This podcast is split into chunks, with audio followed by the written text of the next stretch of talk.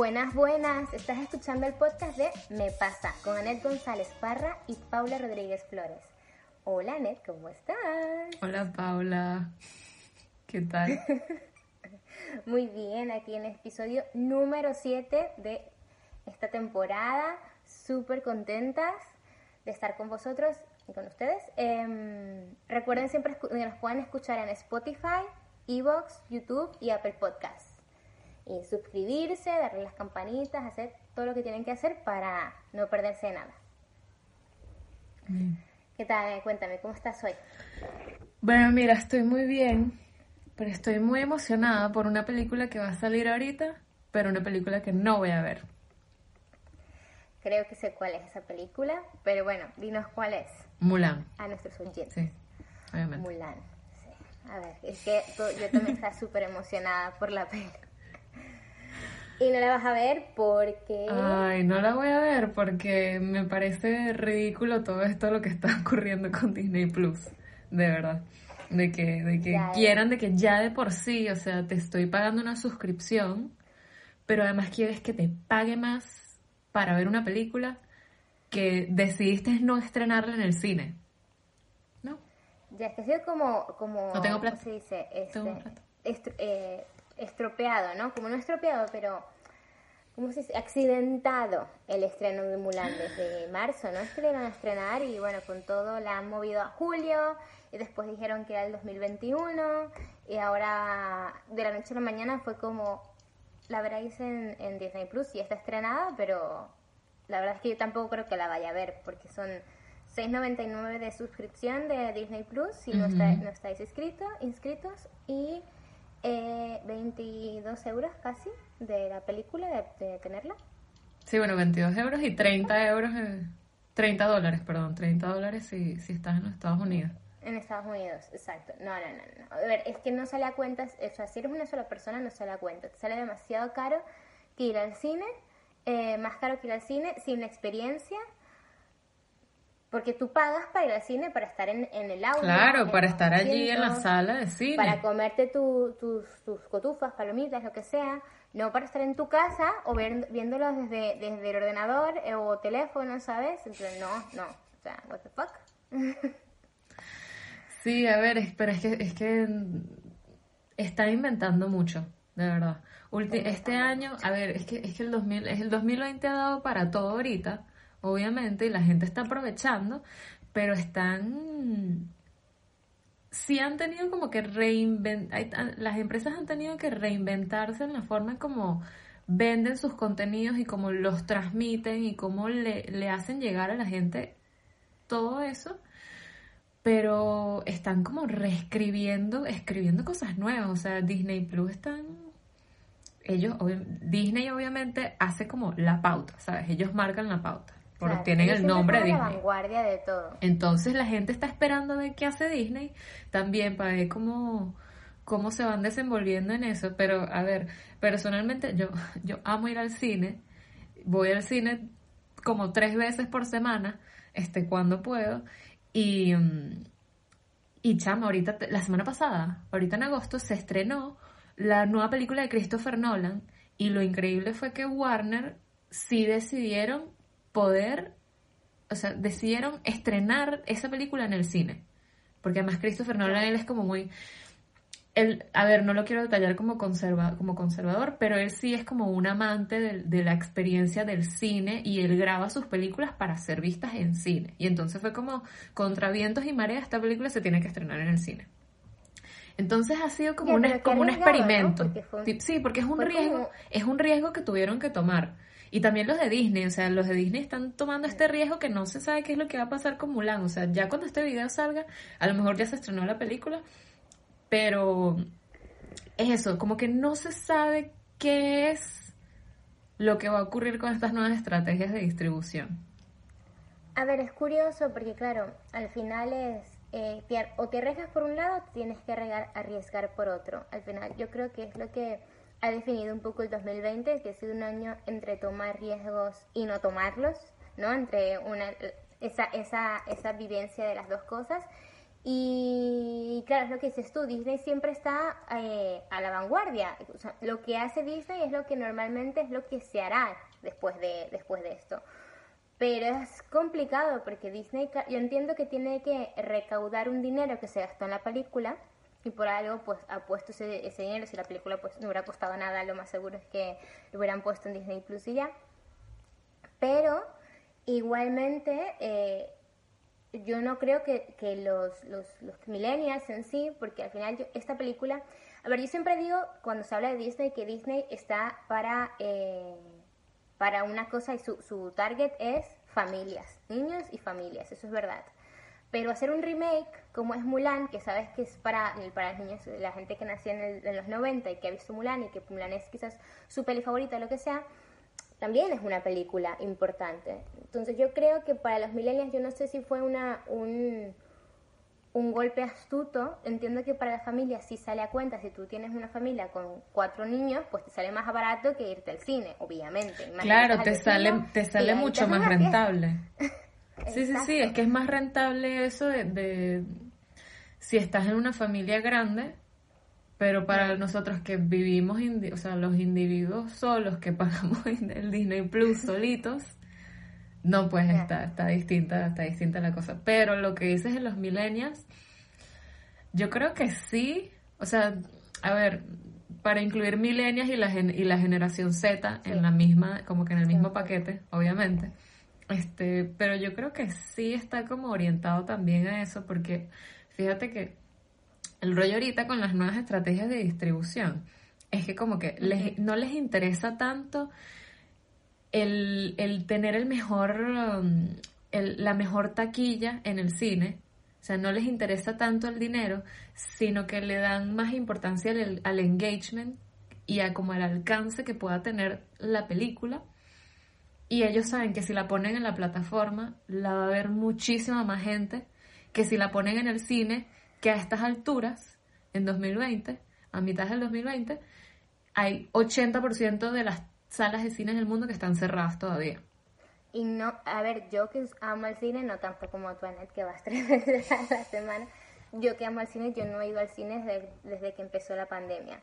No por nada malo, ni por nada bueno tampoco. O sea, no he ido porque pienso, si me lo puedo ahorrar, es algo que me ha ahorrado. Además que las películas tampoco me han interesado. Sé que la de Christopher Nolan es muy buena, pero normalmente las que han estrenado son bastante normales. Y yo voy al cine realmente claro, pero es que no hay nada... Eh, a ver cosas que me gustan. O sea, sí, pero es que es eso. Es que no hay nada nuevo en el cine. O sea, obviamente a raíz de todo, a raíz de, de la pandemia todo el mundo se, se ha, um, todas las distribuidoras se han guardado sus grandes, sus grandes releases del, del 2020 y los pospusieron. O sea, van a salir a, finales de este año, van a salir el año que viene. O sea, hay películas que teníamos meses esperando y ahora vamos a tener que esperar a 2021 para que salgan. Y bueno, esto iba a pasar con Mulan, finalmente no pasó. Pero a ver, Disney también corre como con la suerte de que tenían Disney Plus. O sea, sabes que de hace tiempo está esta carrera. Eso, porque está esta carrera de, de entre los conservadores y, um, y los que, sabes, como que los más modernistas que...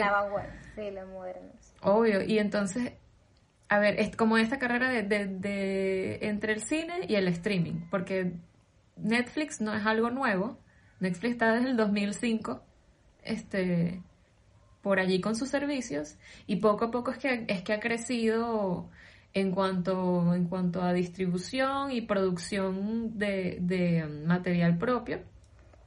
Sí, con la este, tecnología también, ¿no? Se ha ido como a la par con la misma tecnología cuando empezaron a crecer los streamings, porque Netflix no era un streaming al principio, entonces... no, y, hay muchos, y hay muchos más, hay muchos otros otro sit de, de, streaming ahorita. O sea, entonces... Eh, hay un montón. Es eso, pues, o sea, como que se está haciendo ese, esa competencia, competencia de ver como que quién, quién puede más. Que yo personalmente no, no estoy muy de acuerdo con eso porque siento que debería haber un equilibrio y no debería ser, no debería ser una competencia. A ver, es complicado siempre encontrar el equilibrio en todas las cosas, y, pero como dices tú, también en todos los temas un poco de la humanidad, están los que los, las, convencionalistas, los de los de antes y los de los que irán, los que ven hacia atrás y los que ven hacia el futuro.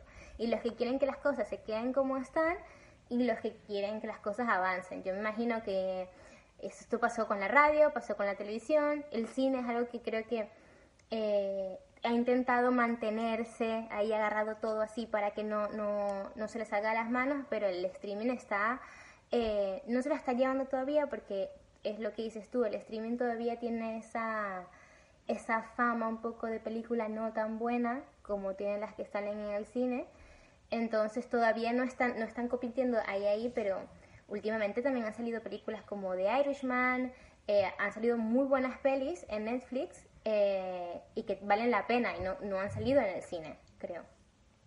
Sí, sí. No, no, no, esas eh, por el, The Irishman, como, como dijiste, y puedo ver otras películas del año pasado que, mm, que coño, que fueron súper bien recibidas. Por ejemplo, esta, mm, como Adam Driver, A, ah, Marriage Story. Esa. Ah, bueno, esas dos películas este, estuvieron en toda la carrera de los premios y la carrera del Oscar y fueron súper bien recibidas por la gente. Y, a ver, uno siente como, wow, sí, las mentalidades conservacionistas de Hollywood están cambiando. Y la verdad es que no, o sea, ese, a esos viejos les cuesta, les cuesta muchísimo. Y um, eh, para los Oscars del año que viene, que ya por sí, o sea, los retrasaron bastante porque normalmente son como en febrero, el año que viene van a ser en marzo, en, en abril, perdón. O sea, los retrasaron full.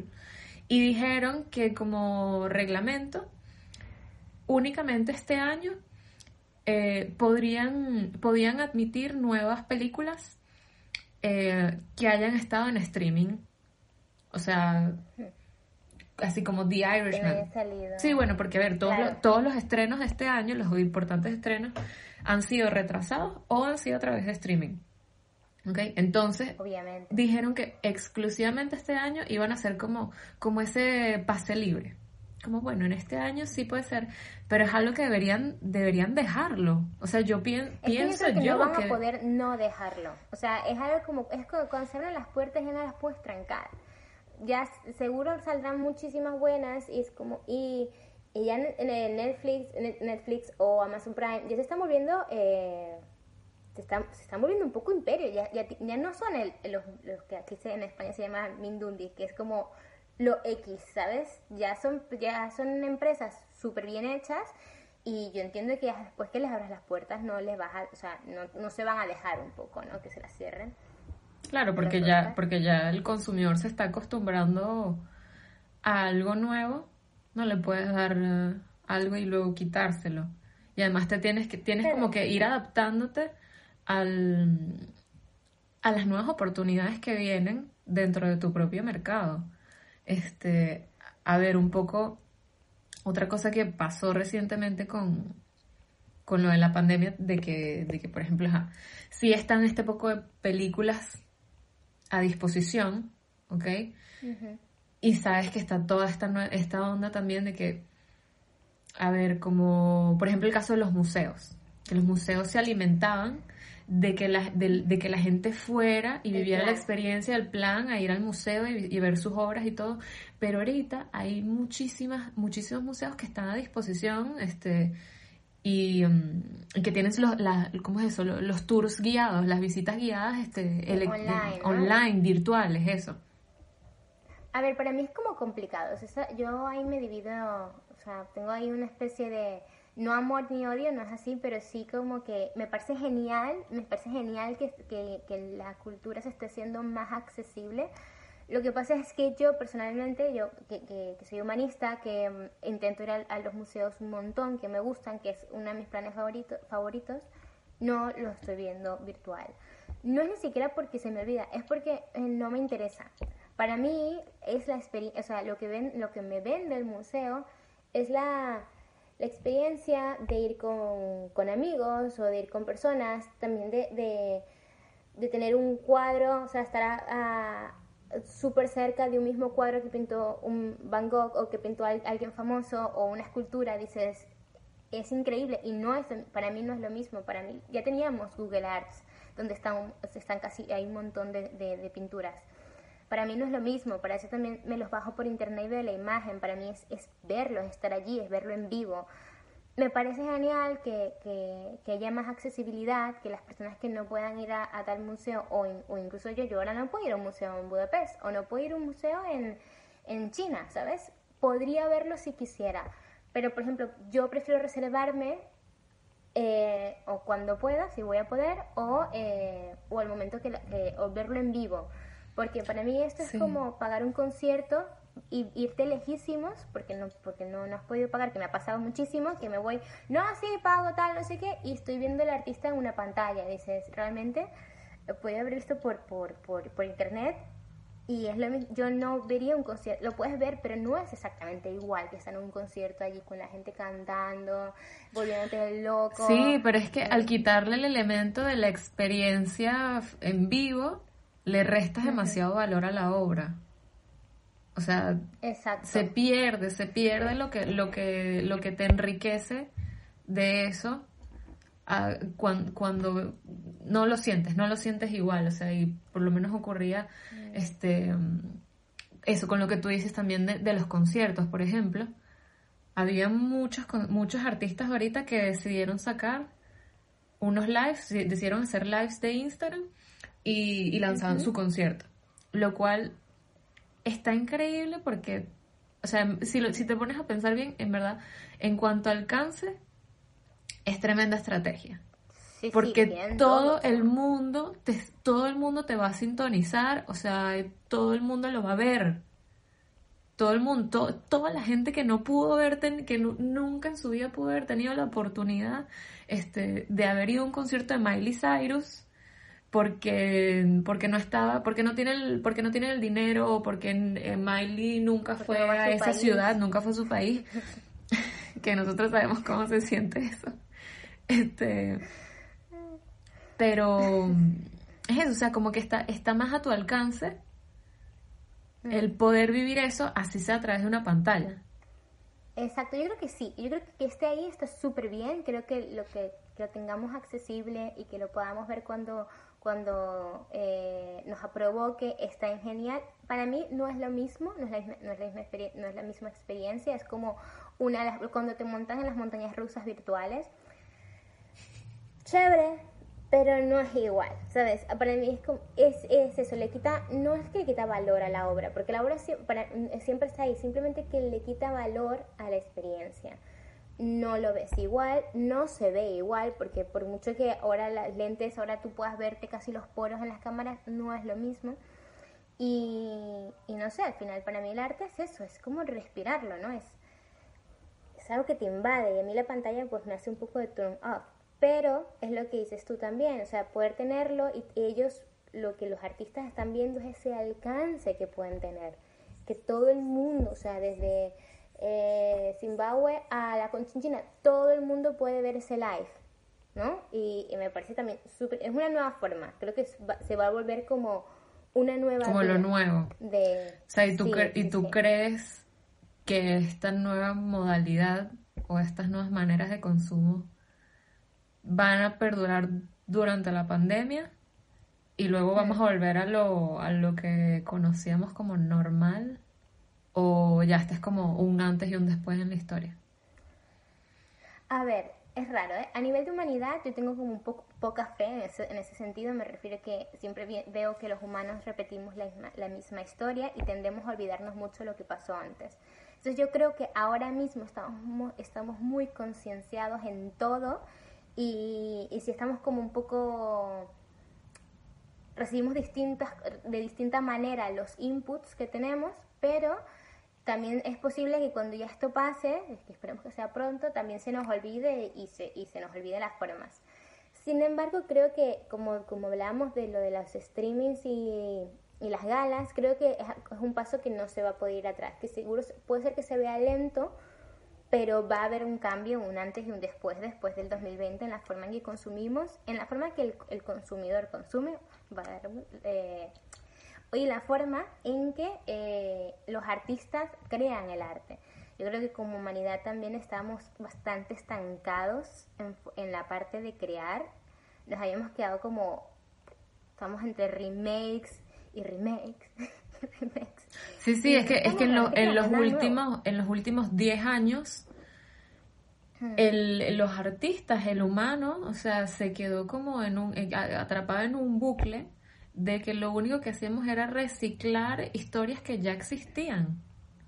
Y, y, Exacto. y hacer y vinieron todas estas olas de, de los remakes, de los reboots, de este todo con de, CGI. De, de la nostalgia es eso, o sea, es sacarle dinero a la nostalgia y, me parece incluso dañino para nuestra generación, o sea, seguir viendo hacia atrás como un pasado que nunca, el pasado no va a venir, o sea, ya pasó, entonces, ¿qué nos vamos a seguir viendo en los 90? Que yo sé que los 90 para muchos fue la década más especial del mundo, para nosotros que nacimos, pues también, sí, fue muy guay.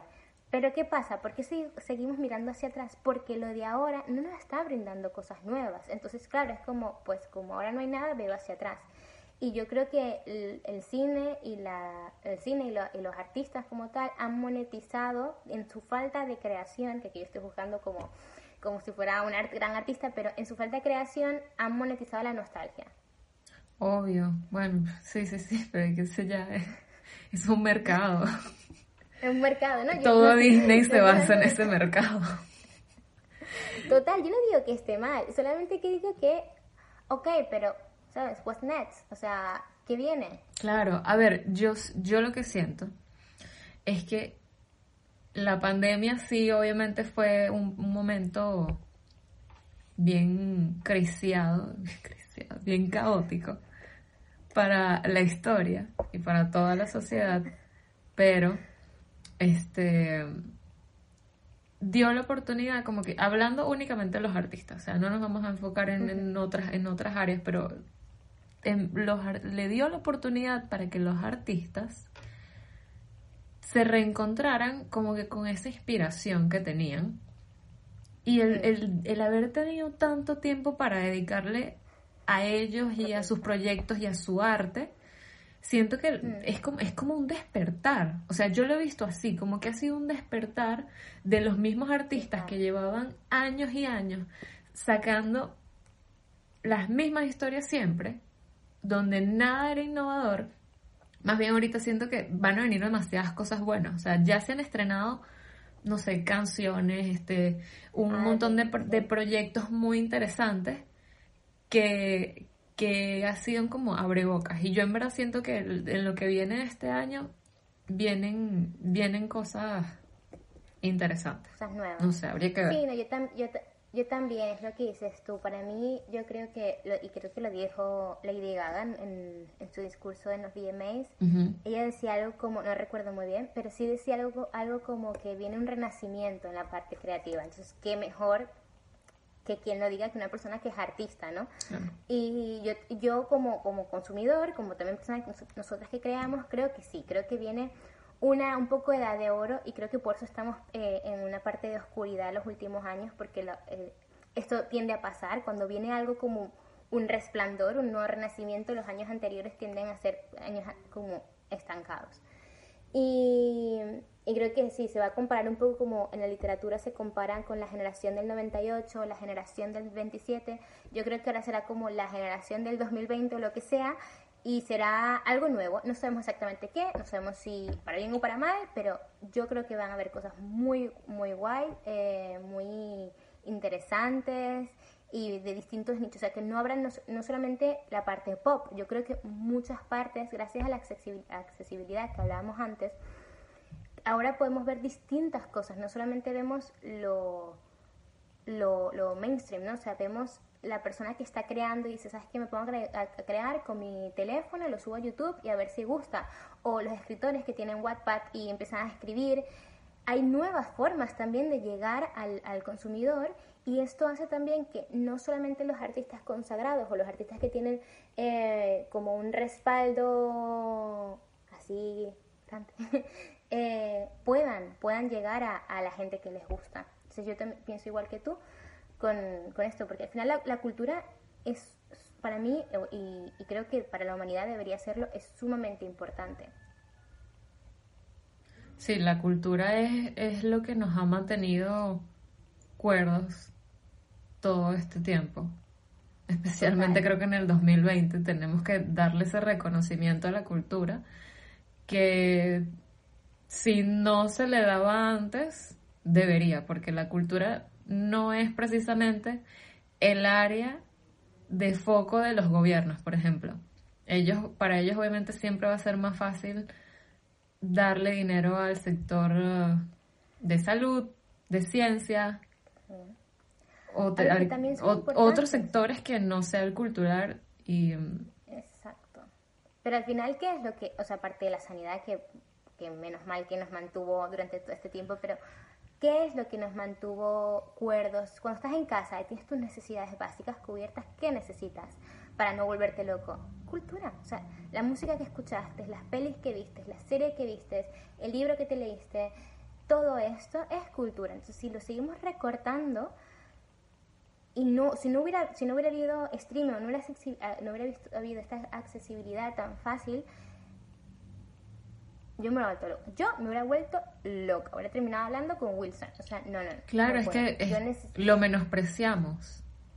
Menospreciamos mucho. Y menospreciamos al artista también. O sea, creo que o eres un artista muy consagrado y te ganas mucho dinero, o cuando ya eres, eh, tú empiezas a ser artista, a ver cómo te sale, ¿sabes? Porque siempre relacionamos un poco al artista con, con struggle, con hambre, y es una putada, porque gracias a ellos, pues, no sé, el mundo también avanza, podemos ver hacia el pasado gracias al arte que se ha creado antes y entender, ¿no? cómo, cómo estuvo la sociedad. No sé, yo creo que, que este 2020 nos ha hecho plantear muchas cosas y también nos ha hecho ver que a ver, a poner, o sea, ver la cultura también menos inalcanzable. No sé qué, no sé qué dices tú, Anet, en el punto de... Sí es verdad que el dinero tiene mucha parte que ver, pero creo que la gente también se va a apartar un poco de lo del lujo alrededor de las películas, ¿no? Yo creo que la gente no le importará menos qué usó quién en una, en una alfombra roja y más el contenido de la película que se está juzgando en cuestión. Sí, es que, a ver, si estábamos como en un como en un plano muy banal antes. Y, y no, no es que, a ver, no es que hemos cambiado mucho, seguimos con lo mismo, pero creo que en el 2020 sí hemos aprendido cuáles son, cuál es la prioridad. O sea, que hay que prestarle mucho más atención al contenido en sí y no no tanto a eso que tú dices, o sea, en, la parte de las galas. Exacto, a ver, yo creo que, será interesante, pero, eh, es, pero es que al final los streaming son en eso, cuando se, estrena algo en streaming y no hay red carpet, ¿qué se valora? Será directamente el contenido. Mm. Sí, sí, claro, toda la parte como más fancy detrás del estreno de una película, que sí, las estrellas que están allí el, el, desfile glamoroso así de Hollywood. No, no, pero es que nada de eso, nada de eso le, le agrega valor, no le quita, pero es eso, es eso, no, le, no le quita ni le agrega, porque estas películas, estas películas de Netflix sí obviamente tienen sus estrenos, pero no, no son tan, no son tan on the spot pomposas, sí. Como otras. Exacto. A ver, no sé, yo creo que el tiempo lo dirá un poco, ¿no? Sabremos eh, el año que viene que, sale, que salga. Yo estoy muy emocionada y espero que, creo que los, que los artistas no nos van a defraudar, creo que saldrán adelante. Y, y no sé, a ver qué piensan ustedes. Eh, ¿Piensan que va a haber cosas nuevas? ¿Piensan que no? ¿Que vamos a volver hacia atrás? Como el cangrejo, eh, si, son, si crean, están creando ahora, están aprovechando este momento de reflexión para crear, o sin embargo no pueden crear, díganos en, en todos los comentarios. Sí, escríbanos, están nuestras redes sociales del podcast, arroba me pasa podcast, o nuestras redes, social, nuestras redes sociales personales, Anet G. Parra y Pau Rodríguez Flores. Gracias por escucharnos. Esto fue todo por hoy. Muchos besos. Espero que les, esperamos que les haya gustado. Y. Chaito.